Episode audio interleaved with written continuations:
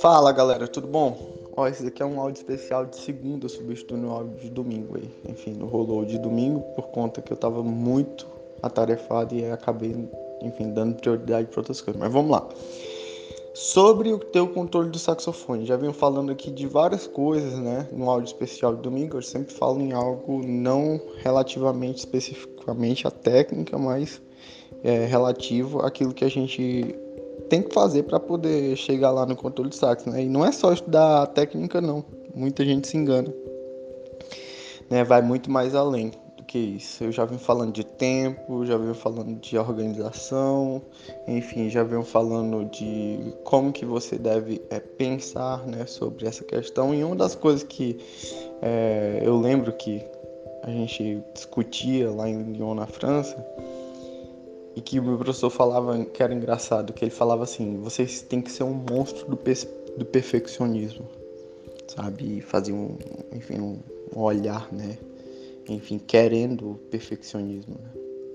E esses dias eu tava dando aula e, enfim, tava falando isso para os meus alunos, né? Que tem que ter o start na cabeça de vocês, cara. Na hora que vocês estão estudando, por exemplo, assim, o, ah, o som filé com nota longa, né? Que é uma das coisas que traz o controle sobre a sonoridade, e vocês estão buscando estabilidade e pureza, é, não é só tocar a nota longa e esperar que. Ah, senão a gente vai estar tá fazendo a mesma coisa de sempre, né? Não é só estudar nota longa e esperar que o estudo vai fazer efeito. Não, é uma, é uma busca constante pelo perfeccionismo, entende?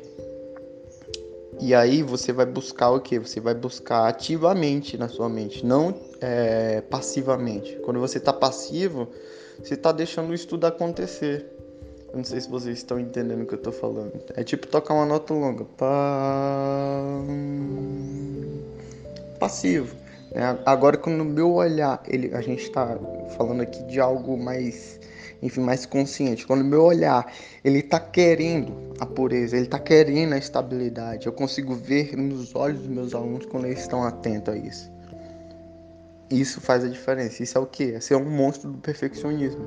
Né? Outro dia eu pedi para a galera colocar lá no meu Instagram, uma foto minha jogando sax para cima, o que que era para para vocês ter o controle do sax, né? E aí muita gente chutou lá e teve um dos meus alunos que acertou. Ter o controle do sax é, dominar os detalhes que ninguém domina. Né? E, e, e, se importar com esses detalhes e buscar esses detalhes. Né? E é isso mesmo, ter o controle do sax. E é engraçado, né? Que, tipo assim, quando a gente fala em perfeccionismo, muita gente pensa uma coisa, né? Que é, tipo assim, ah, você ser perfeccionista é você é, tá olhando os erros, né? Você tá olhando os detalhezinhos errados que você tá fazendo. Não, não, não necessariamente é isso. Claro que a gente tem um filtro na nossa cabeça, a gente sabe o que é bom e o que é ruim. Né? Mas ser perfeccionista é buscar literalmente sempre e todos os dias aquilo que tem para melhorar, por exemplo, nossa sonoridade e tudo mais, né? Então, assim, não é tem uma conotação ruim ser perfeccionista. De, dentro do controle de sax, você tem que ser perfeccionista para poder o quê? Tá atento, tá ligado no 220, né? Buscando a pureza, buscando a estabilidade. Outro dia até eu falei para os alunos, falei, meu, vocês têm que estar tá buscando isso, como se fosse a última coisa da vida de vocês. Tipo assim, buscar a pureza do, do som, né? Inclusive foi um tema bem polêmico de, de esses dias, né? Tipo assim, será realmente que, é, por exemplo, o, o, o as coisas que o Paulo está ensinando, né, essa questão da pureza, da estabilidade, da homogeneidade, elas não são para saxofone, saxofonistas clássicos, né? Será realmente que ter um som puro vai me ajudar a controlar o meu saxofone, sendo que eu toco jazz, sendo que eu toco música popular? E foi engraçado que esses dias eu coloquei um vídeo é, de um saxofonista que eu gosto muito, da música pop. Olha só. E adivinha só, eu perguntei para os meus alunos, galera, fala aí qual, quais que são as características do, do som daquele saxofonista, né? E sabe qual era as características dele? O som era homogêneo, puro e estável. Eu vou colocar o vídeo aqui abaixo para vocês verem, para vocês tirar as provas. E aí vocês me falem se vocês é, é, respondam na cabeça de vocês mesmos. Poxa vida, o Pablo tem razão. O timbre é outro, pessoal.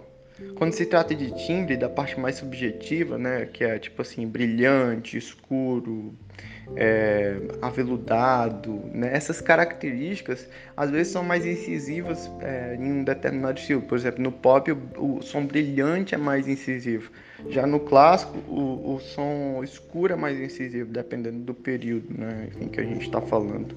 Hoje em dia o saxofonista clássico tem até tendido mais por conta da música contemporânea na busca do som mais brilhante, né? Mas enfim, esse é assunto mais para outras situações. Mas vocês entendem, então, é, ter o controle do sax, uma das coisas que você tem que ter para ter o controle do sax é isso, essa característica, ser perfeccionista, você buscar a todos os momentos, estar tá ligado, ligadaço naquilo que você está fazendo. Né? No nosso caso, por exemplo, da sonoridade, quando a gente trata de é, a busca pela, pelo controle, pelo domínio da sua sonoridade, a gente está buscando três coisas: homogeneidade, estabilidade, pureza. Tem um estudo específico para homogeneidade, né? A gente sabe disso. Vocês que me acompanham aí já devem ter notado que a gente não trabalha dentro, literalmente, do, do estudo de som filé, que é o estudo de nota longa com dinâmica. Mas é possível, mesmo assim, ter uma percepção de homogeneidade dentro desse estudo, né? Enfim, pessoal, Bons estudos para vocês quando estiver praticando. Lembra, seja um monstro do perfeccionismo.